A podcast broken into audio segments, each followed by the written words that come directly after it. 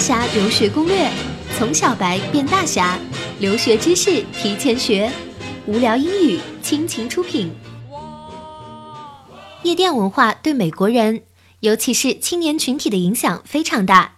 可以这么理解，美国年轻人爱蹦迪的热情，丝毫不亚于中国年轻人爱 K 歌的热情。所以今天大白就来给小白们讲讲在美国蹦迪的攻略。大家都知道，在迈阿密。拉斯维加斯、纽约、洛杉矶都有很有名的夜店，这个网上都可以找得到获得夜店的名称和地址。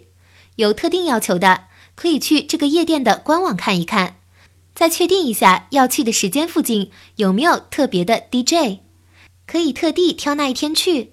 但是这种有名的夜店，不管哪一个晚上都是很嗨的。还有要看清营业时间，关注我们的官方微信公众号。白大侠留学攻略和无聊英语，学习更多留学知识和口语技能。美国夜店很看重年龄，大部分都是二十一岁以上才可以入场。这个问题也要看仔细。小白们去的时候要带身份证件。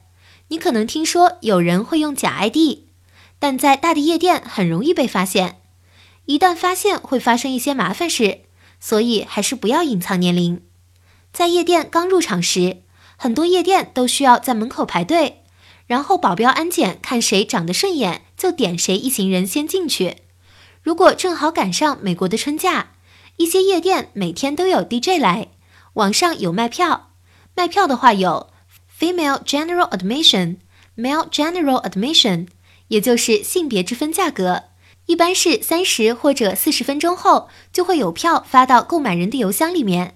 到时候带着手机在门口排队就行了。没买票的话，一定会超多人在门口等着的。估计最后穿着得体还是都能进去的啦。这种情况很多地方就必须付现金了，要准备好哦。大的夜店的话，女生就不要穿得太随便，比如穿短袖短裤就肯定是不行的。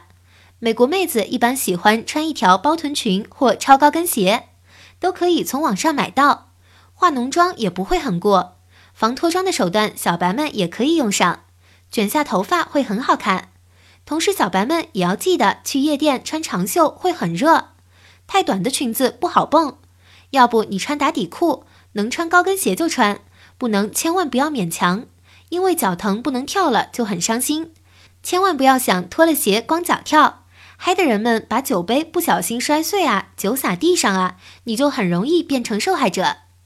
想了解更多海外出国留学文化差异、衣食住行、旅行工作的资讯，马上订阅电台或搜“白大侠留学攻略”官方微信公众号，C H U G U O A，也就是出国啊的全拼，把你最想了解或体验过的有趣留学出国知识吐槽给我们吧。